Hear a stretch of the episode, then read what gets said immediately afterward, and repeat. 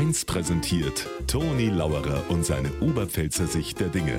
Immer werktags kurz vor 1 im Regionalprogramm für Niederbayern und die Oberpfalz auf Bayern 1. Kennen Sie den Menschenschlag, äh, ich sag allerweil Berufsjammerer?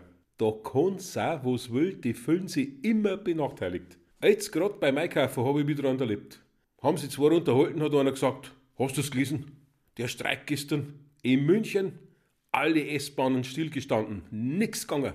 Dann hat der Berufsjammerer gesagt, da sechst du es wieder. Alles konzentriert sich auf die Ballungsräume. Bei uns gibt's nicht einmal einen S-Bahn-Streik, weil wir keine S-Bahn haben. So ungerecht.